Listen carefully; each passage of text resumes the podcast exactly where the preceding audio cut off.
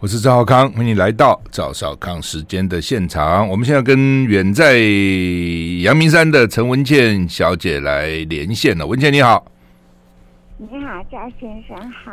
你最近到底怎样啊？是前阵子很多人问我说文倩快死了，文倩快死了。我说乱讲，但是文倩自己写的到底是怎样啊？哎，怎么跟你讲起来？不像笑笑闹剧，又像悲剧，又像……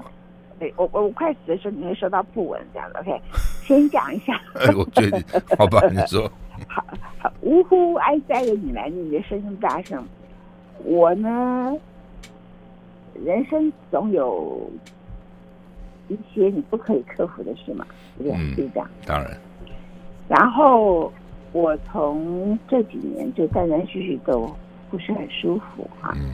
那其实从四年前就开始很不舒服，然后因此就意外检查出了肺腺癌。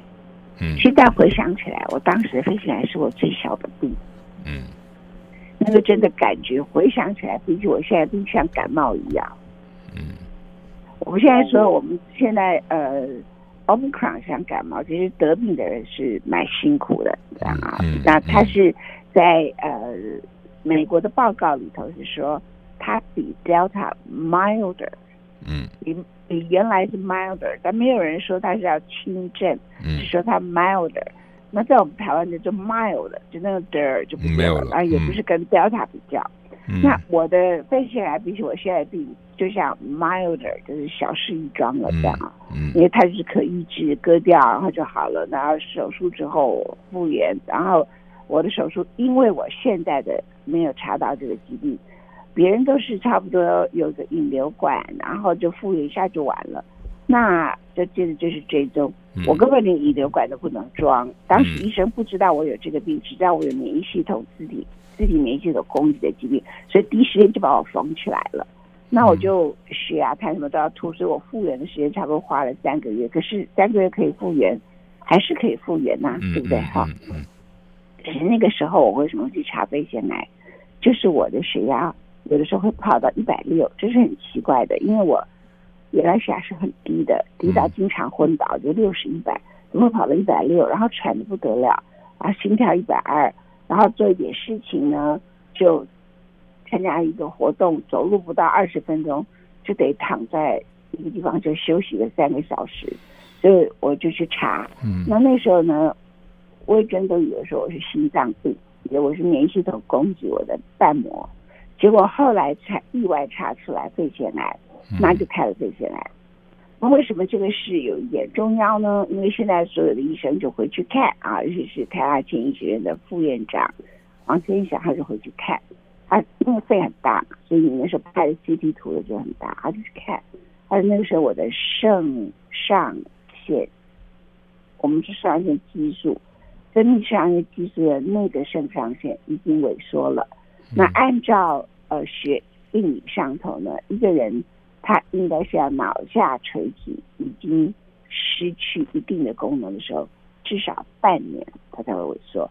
所以我的病就至少最早最早可以倒退回去，我分享要开刀的时候拍的片子大概是三月前半年，也就是二零一八年的差不多八九月。那我回想起来，差不多就是那个时候我开始生病哈。嗯。所以这个病呢，已经。快要接近四年了，嗯，那接近四年的意思是什么呢？接近四年就是说，我免疫系统重生出来就是这个疾病。那以前婴儿的时候就像很一般人现在很熟悉的叫做类风湿，他们说关节炎，我是不是关节？我只要一攻击就一整条腿，嗯，一整条手，一整个背啊，所以婴儿都一直在住院。从我婴儿时期就这样，生出来就如此。嗯、那当然我就不会像人家都是六七十岁啊。我记得那时候，呃，我外婆他们把我带到台大去，但外婆没有去，是阿姨带我去的啊。那他就问我说：“怎么样啊？那医院医生说什么？”我说：“那医院好奇怪啊，怎么看的都是老人？”嗯。我的意思就是说，老人才会发这个病。我居，我居然没有想到说我自己这么可怜，小孩子在看病。然后呃，我只觉得那个医院是一个奇怪的医院，为什么都是老人？因为我平常看病都是在台中看病嘛，还好。所以你问我说我这个病怎么回事？我从小就生这个病，三十岁攻击肾脏，嗯，然后就攻击的，那时候很苦，因为攻击肾脏的时候很辛苦。他有一点像然后需要，我刚开始有洗肾，然后后来医生就不让我洗肾，在美国，他就让我用各种不同的药物，类固醇什么，就让他一步一步就康复起来。因为他说你那么年轻，不要这样子一辈子跟机器在一起，而且你并不是肾脏衰竭，是一时的攻击啊。那那时候三十几岁，其实比较容易康复，而且是肾脏。当时美国医生就告诉我，有两个地方被攻击，还会对我很 fatal。嗯，第一个就是脑部。嗯。第二就是骨髓，嗯，攻击骨髓的话，你会失去造血功能，嗯，就你的红血球吃掉红血球，而且你会没有造血功能，嗯嗯嗯，那就会要类固醇，还要隔一段时间输血，然后输血还要排斥，嗯，那就会很辛苦，然后总有一次就会走掉这样，但是最严重还是说是攻击脑部，嗯，那所以我每次跟人家说，哎，没关系了，我。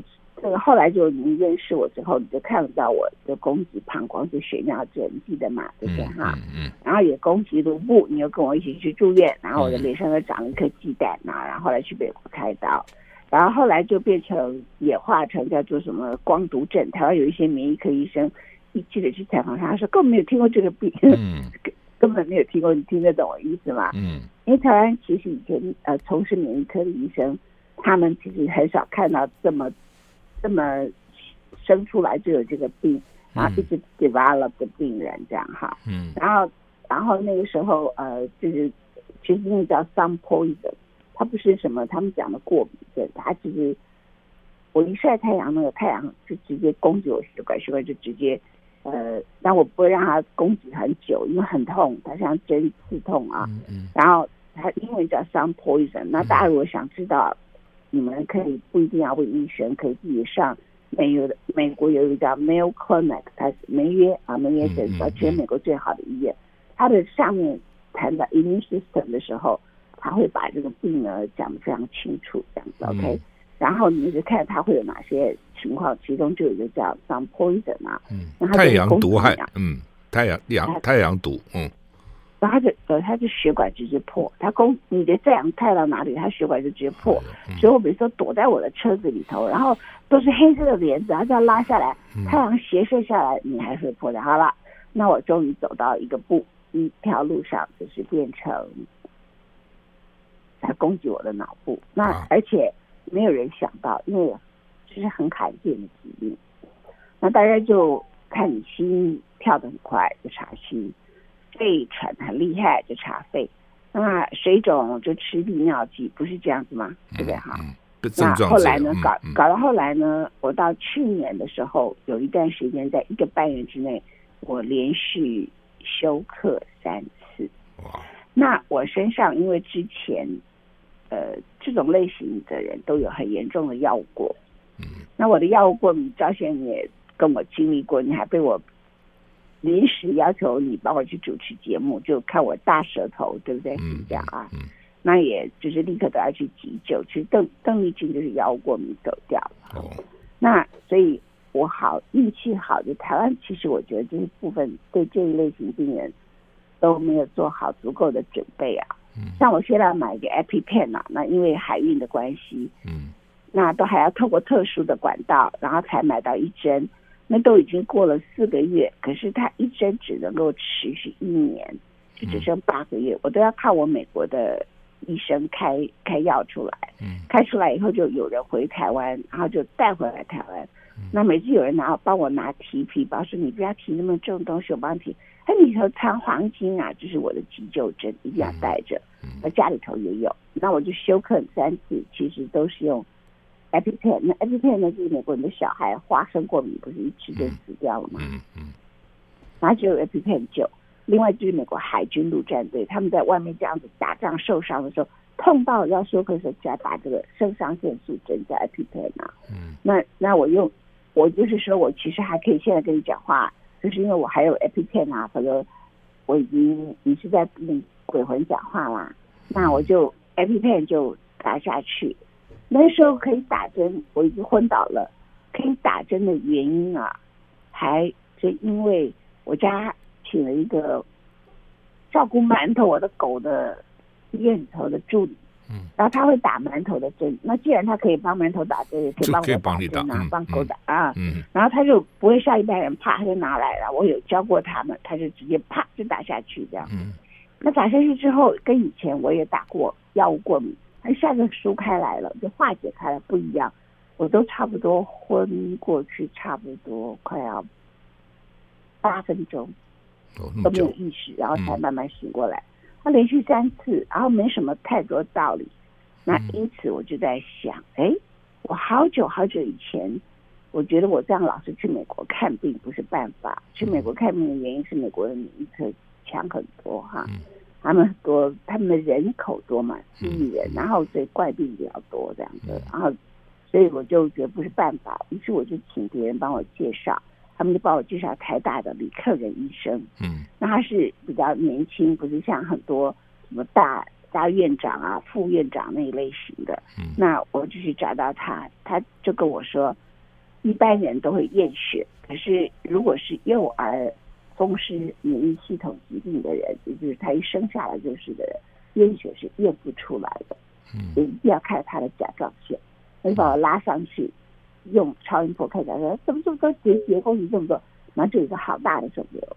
哎、呦那第一个就要先看这是不是甲状腺癌。嗯、然后最后他们就找来张天军老师，呃，张天教授呢就帮我穿刺，一穿刺就是良性。哦、可是那时候李克仁医师有跟我说一句话：这个肿瘤呢很大，嗯，然后对你生命没有影响。可是如果它继续长大，有一天它如果压迫到的话。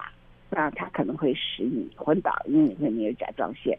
嗯，然后我之后也就没有再 follow up 这件事。反正我已经太多病，我很讨厌去医院，所以只要还没到昏倒就没有去管这个事。然后就突然想起这件事，我就回去找李克的医师，我就是要感谢他啊。嗯，他说哈，你已经看到这个宫那个宫那个宫那个宫，那每个都是大院长啊大什么，他就说好好好，我只好回到来做医学院的学生，然后就把我的血呢就抽了十四管。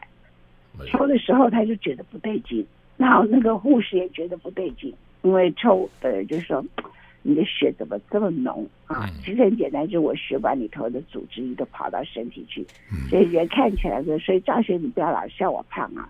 我哪里笑你胖？你心里头笑，我可以看得出来我。我心我心里你怎么知道？没有乱乱讲，好吧，你继续讲。嗯。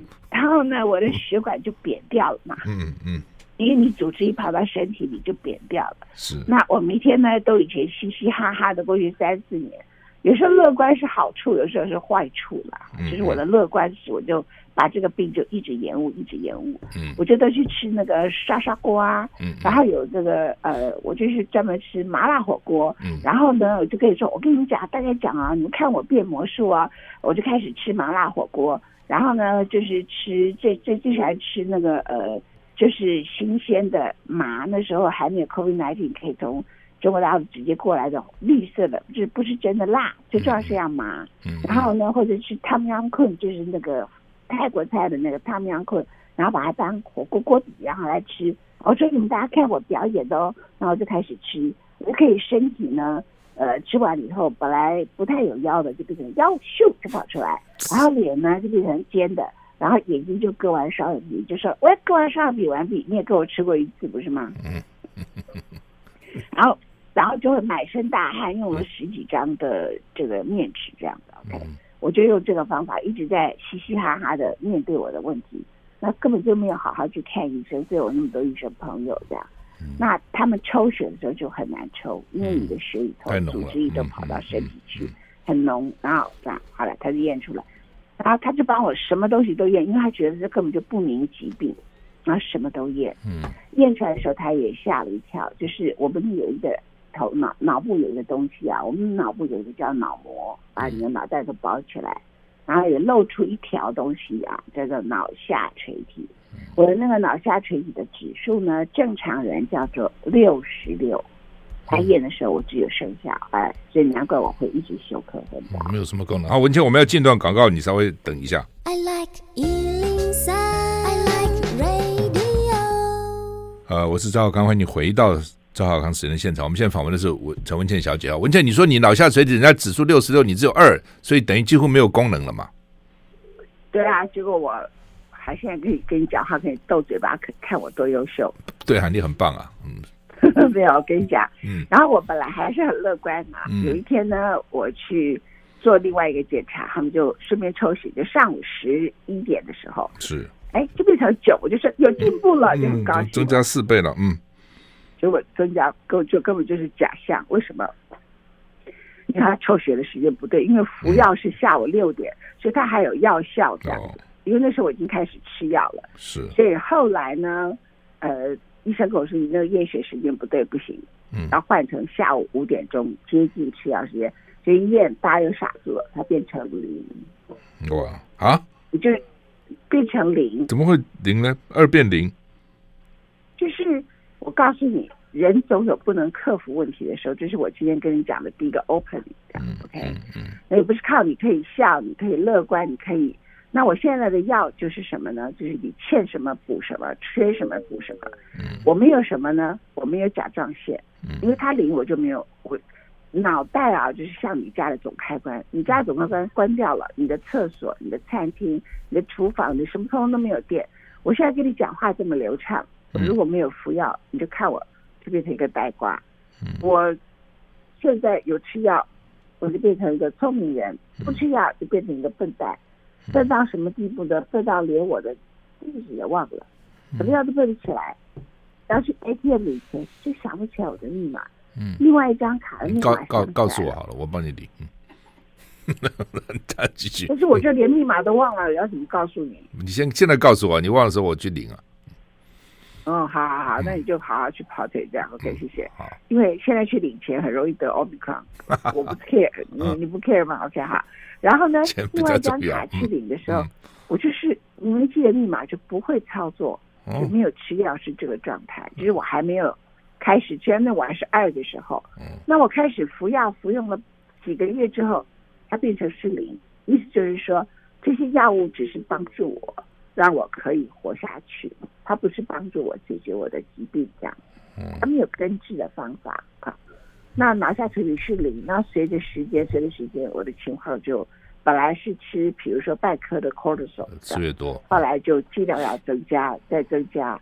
然后呢，甲状腺也没有，肾上腺也没有，生长激素，当然我到了年龄不需要生长了啊。嗯。当然荷尔蒙也没有，所以我也不知道我现在是男的还是女的，什么都都没有，这样全部加起来，什么哥们了，现在变。嗯嗯。那身上的钾离子也不也不够，所以它会也会很大嘛，就电子就不平衡。啊，这个也不够，那个也不够。我每天早上起来吃的东西就看了。好像那个一个小碗里头有半碗白米饭一样，怎么怎么这么多药丸？当然有些它不是有维他命来补足，那你也会没有维他命 D 呀，什么东西都没有这样，那全部都要补足回来这样。嗯，那每天都吃这样啊，然后就靠中广好物网马修 Yogurt 使我吃这些药，为什么呢？因为我如果吃药，我这个要跟大家认真讲，我不是为了要帮忙推销，有马修 Yogurt，连魏征这一次。他在开，他得了奥密克戎之后，他都有加 yogurt，那是我教他的，所以我有是他的小医生这样的。OK，因为一个人啊，当吃很多药或者那个药很伤胃的时候，你不可以用水喝，你要用 yogurt 吃。但我是因为终生都在服药，我一辈子都是胃溃疡患者，我每次吃药吃到后来，最后一个病叫做胃出血，所以我就后来就知道我要用 yogurt 吃药，这病都还没好，就跑出胃出血出来。嗯。赵鑫，我们接下来访问梅克尔传。我现在要把你拉回来，你对主持人不尽责。好，休息一下再回来。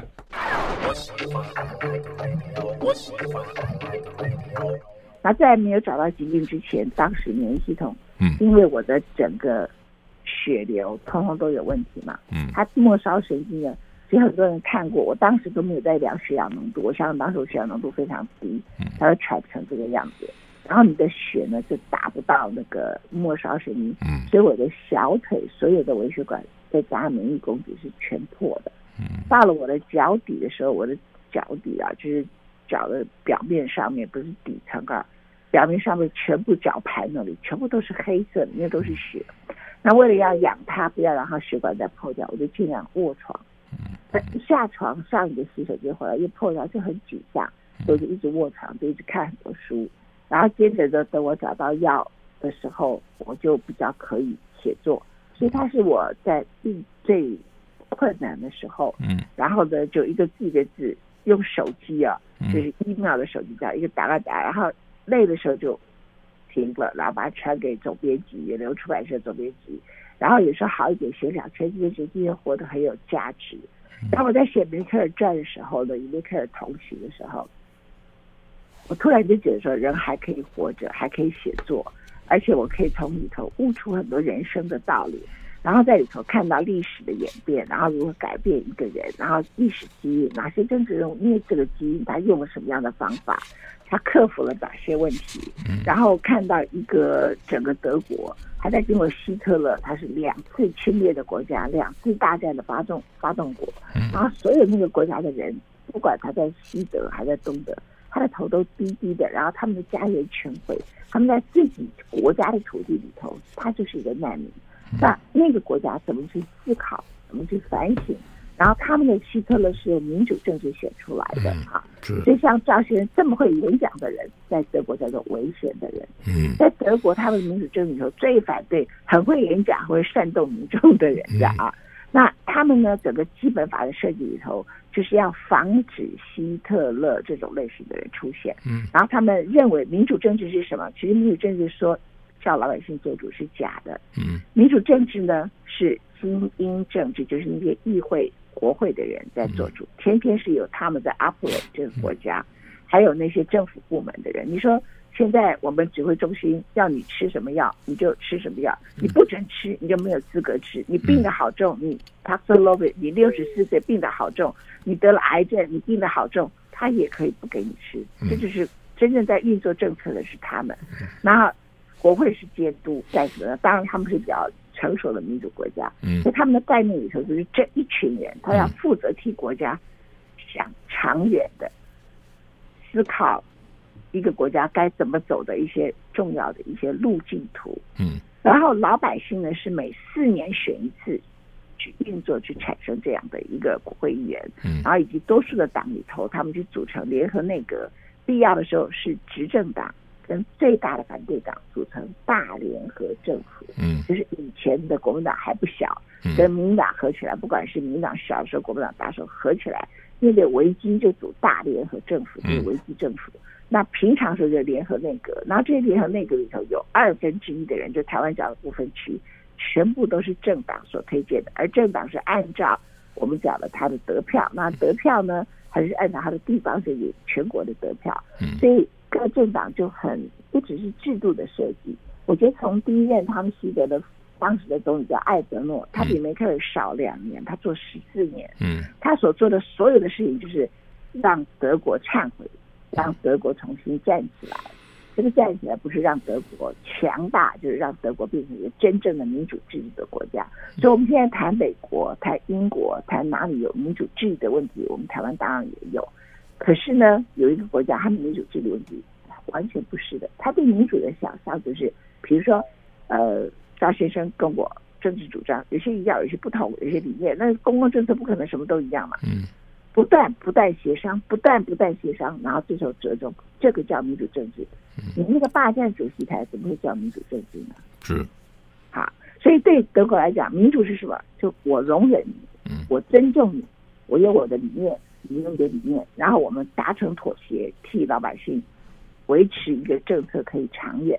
对举例来说，像你，如果你现在常常主持这类节目，梅克尔在欧债危机的时候，大家注意到啊叙利亚难民，其实最不熟是欧债危机，因为他比较难嘛，嗯，而且那时候比较远，没有看到他呃快要下台，或者是说他不是像人呐、啊，你知道。画面电视会员，你让你以为那是个大事件。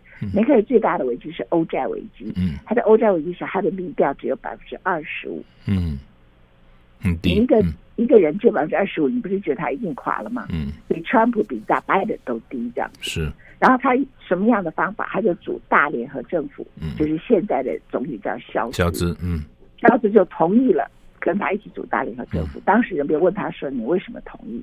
他说：“我支持的是欧元，不是梅克尔。嗯，因为他们很了解，没有欧元就没有德国的出口，没有德国的繁荣。因为马克比欧元强很多。嗯，而且欧元区一旦垮掉，嗯，世界的经济会比雷曼兄弟倒闭还要惨。嗯，然后整个欧元区的形成过程当中，因为它有很多穷亲戚，嗯，所以就把这个货币啊变成比较贬值。嗯，如果回到原来德国的经济的话，应该是原来货币的两倍。嗯，然后呢，虽然你有很多穷亲戚，那些穷亲戚没有把经济治理好，所以它使你的欧元出口非常好。嗯，好，是德国的出口更好，而欧元区是德国最大的出口区，占百分之五十六左右哈。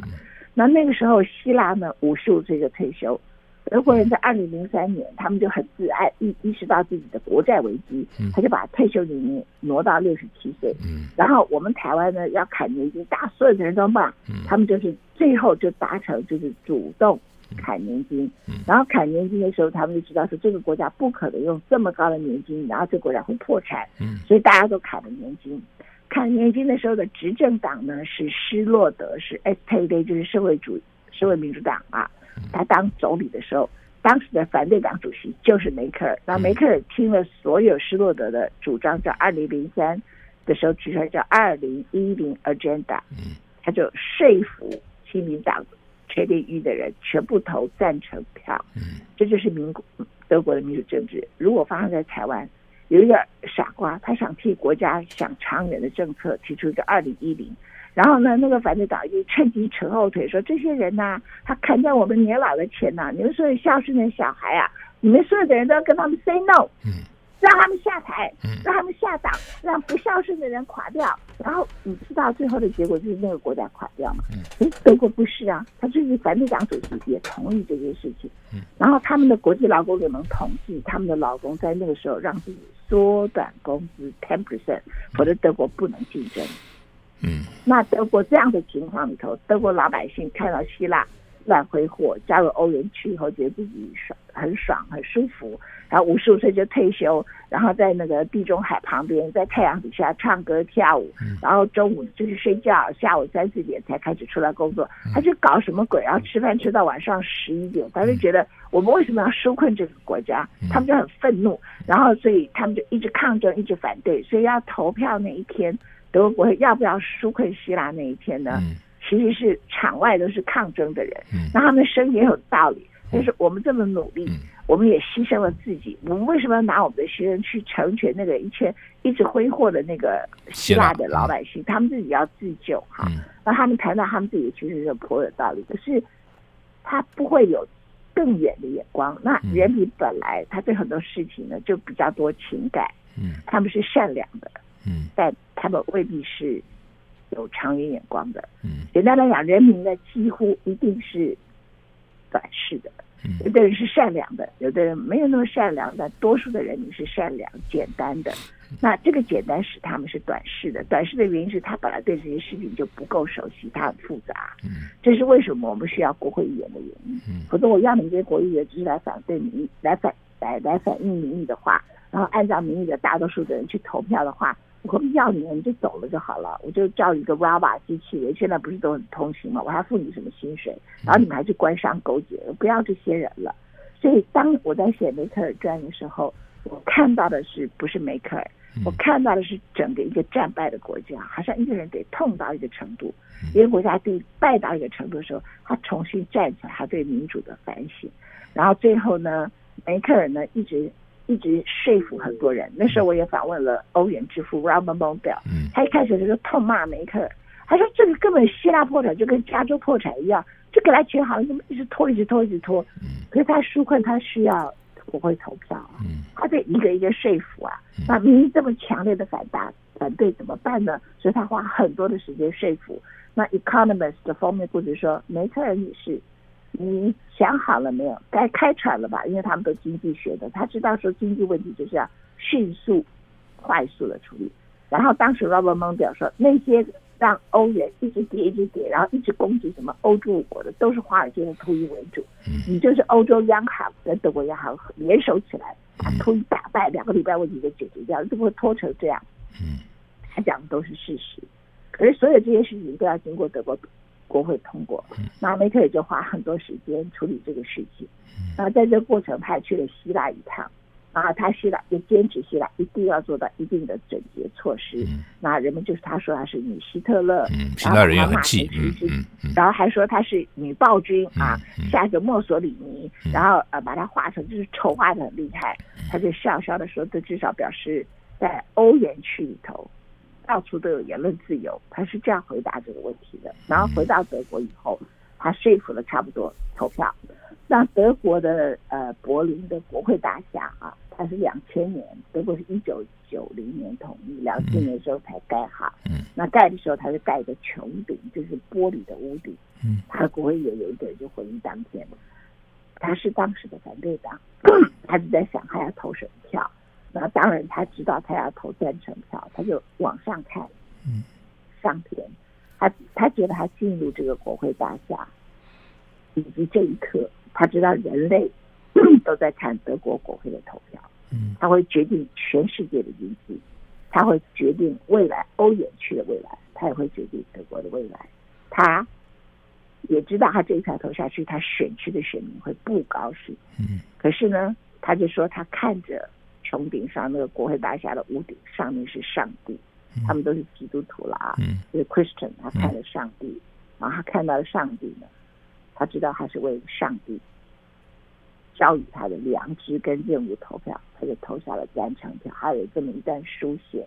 那我在写梅克尔传的时候，其实我就看到了梅克尔他的人生完全是靠机遇，然后很偶然的就进入了政坛。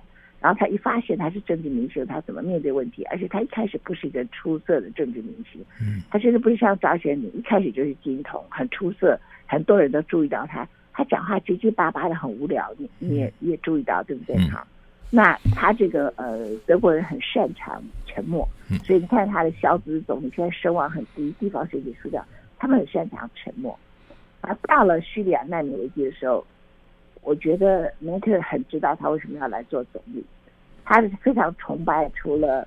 我刚刚讲艾德诺之外，还有崇拜一个叫 Willy Brandt，然后 Willy Brandt 是前西德的一个总理，嗯、他是完全为历史而负责的，所以他就觉得那个就是他的偶像，他就是要做到跟他一样的事情。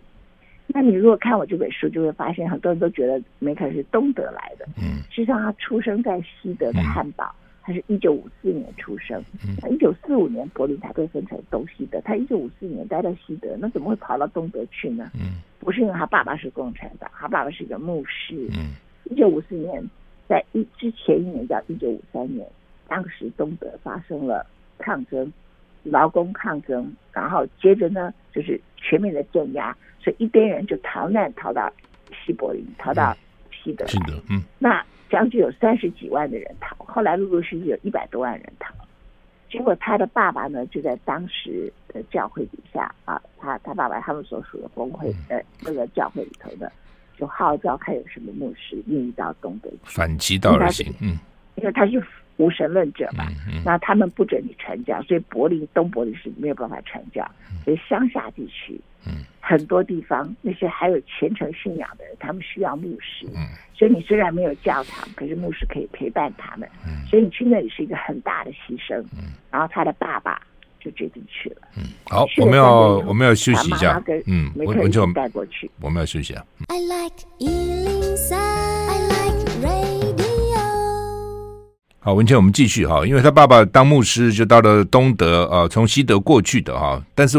你这边书上也写，那梅克一辈子都被人家讲他是东德人，东德来的。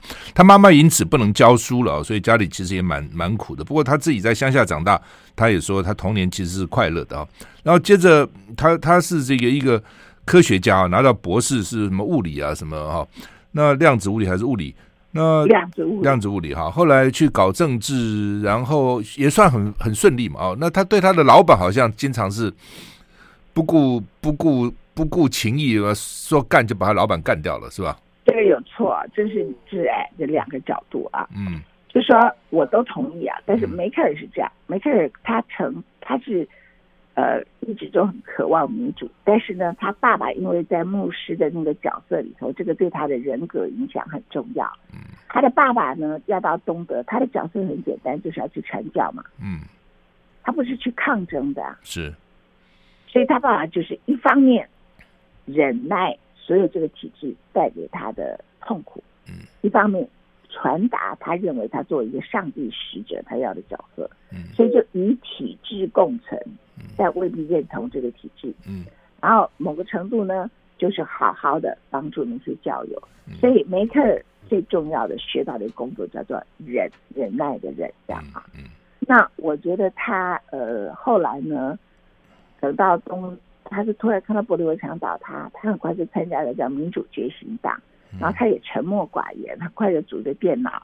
然后民主觉醒党的前后两个党魁都蛮喜欢他的，他那时候小时候长得年纪轻轻的可可爱的，有点像小美琪，你知道吗？OK，好，那人们都很喜欢她，而且她也看起来就比小美琴像汤 boy 的，可是很清秀，很像小美琪的样子。OK。那那个时候，他们都两个民主觉醒党，两个前后任党席都很喜欢她。嗯。后来民主觉醒党又被并到东德的基督教民主党，那她很自然就参加这边了。然后后来东德跟西德基督教民主党要合并，要谈联，然后谈统一。一九九零年，所以德国啊，从柏林围墙倒塌到统一只有十个月。很快。那那个时候呢，他们的总理叫科尔，科尔他出来的新名单里头一定要有几个东德的代表，否则你怎么叫统一呢？嗯。那那个时候，东德他要挑人，他本来要挑他们民主决议党的一个党主席，嗯，都被发现都是以前安的东德安全局的，就我们讲以前大局的县民，台湾大局就国家安全局的县民，每个都有不光彩的过去，他挑一个就蹦出来，他到底是什么？那有一个人呢，在那个时候就扮演民主斗士，就讲很强烈的喊话，就痛骂东德，然后当时的共产党，然后他们就已经决定要内阁的时候，当年。国家安全局的某一个高层就毫不客气的出来说，他就是我们的大宪兵这样子。所以那几个本来他要挑的内阁，科尔要挑的内阁的几个男人，就一个一个全部都挂掉了。然后到后来梅克尔是他不得不挑选的，因为已经没有人可以挑了。嗯。然后那个时候他只是基督教民主党的发言人。嗯。然后他之前两次都扮演发言人角色，第一个发言人角色，他几乎让人家要昏倒。如果是你，你可能会把他骂一顿。然后是一个发言人，有重大的事件，什么访访访问他，他说这个事我要想一下，嗯，明天再给你答案。那记者不是昏倒了吗？明天再问他，他就说我还没有思考清楚这样的，所以而且呢，讲话就是支支吾吾的。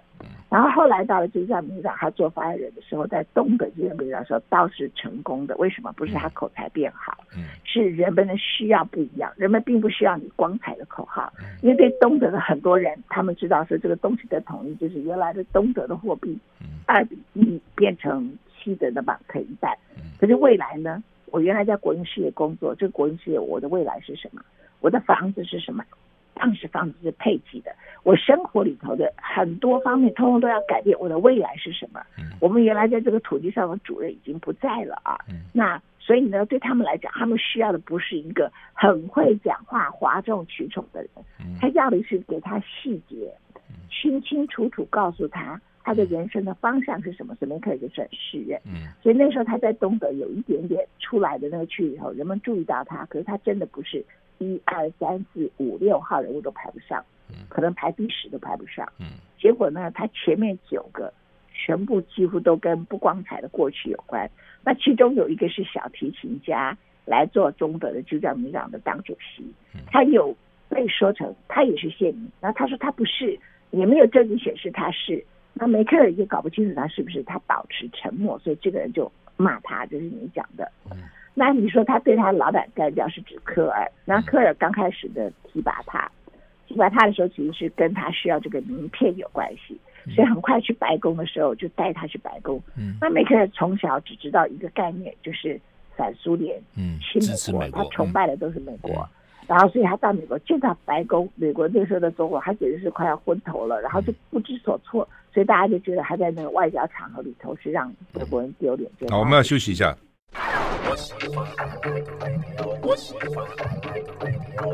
好，我是赵少康。主要今天我们是要介绍文茜这本书了哈，叫做《文茜说世纪典范人物之二》啊。他之前写了一本之二，他这本书里面其实介绍三个人：梅克尔、罗斯福夫人跟杜鲁门。不过梅克尔占的篇幅很大，大概占了这本书的一半。哈，来，文倩，请继续。然后呢，他后来又到以色列去访问，以色列的人就看到他样子，觉得他又生嫩，什么都不懂，以为他是助理。在那个时候，德国的政坛里头，女的就是助理，男的才是头头，这样子啊，连记者都是男的才是重要的。嗯，所以梅克尔又很挫折。所以梅克尔我要讲，就是他绝对不是像张学里这种一站上台来就很出色的政治明星，都不是。然后可是呢，他做事非常踏实。嗯，然后那个时候就给他一个叫做妇女青年部部长，就是有一点。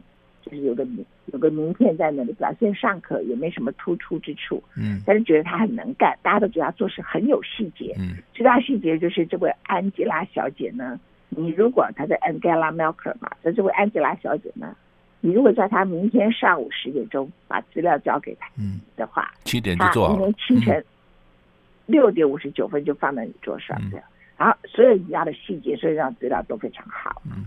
那另外呢，接着他就当了环保部长，嗯，很重要。我们现在讲 COP twenty six、COP twenty five，是全世界在开的气候变化，第一场在德国开，就由他主办。他很快的就脑袋很清楚，就把世界分成两块，一块就是以前工业革命已经成功的国家，OECD 的国家，你们要负担最大的责任，你们排放了最多二氧化碳。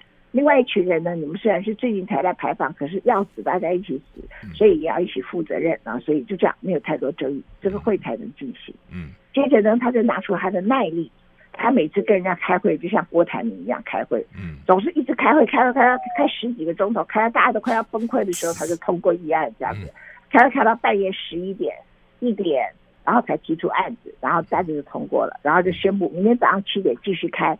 尤其是最后最困难的大会结论，然后那个大会结论呢，他就让大家所有的人都在睡梦当中，都已经不行了，啪通过。然后那次通过就是京都议定书奠定基础，所以那次他的评价就大幅提高。然后大幅提高，科尔当很喜欢这样的人，沉默寡言，看起来是无害的。然后呢，他也不太耀眼，然后但是做事很认真。所以当后来。当他的政党叫切列伊尔，就是叫民党变成在野党，输掉了选举的时候，嗯，他就任命他做秘书长，嗯、这样的人很适合做秘书长。嗯，是。那科尔是党主席，这样，就是在那时候爆发他在当总理期间非法政治现金，那、嗯、那个总金额加起来就是台币两亿，嗯。两亿对我们台湾很多老百姓来讲，好像很多钱。可是赵学宇从政过，嗯，如果他在那个担任总理那么长的时间里头，总共非法政治现金两亿，在台湾很可能随便街上抓一个选县长的都有嘛，对不对？是不是这样？嗯，是。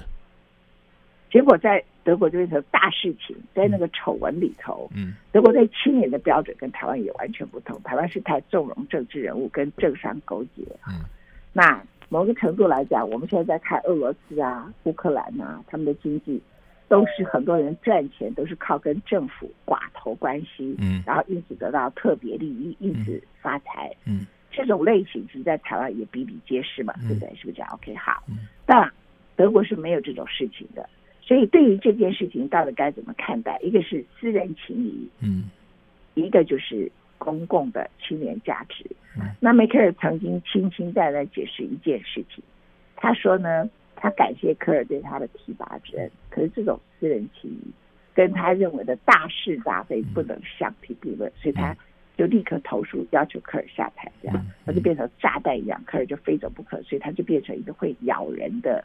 女孩跟大家想象中以前无害的女人完全不一样，嗯，OK，所以你才会说把他的老板一个一个干掉。其实主要是这个科尔，嗯，那他就变成了基督教民主党的党主席。就在短短几年，从发言人家问他说：“请问你发生什么事情？”他几乎都不能回答。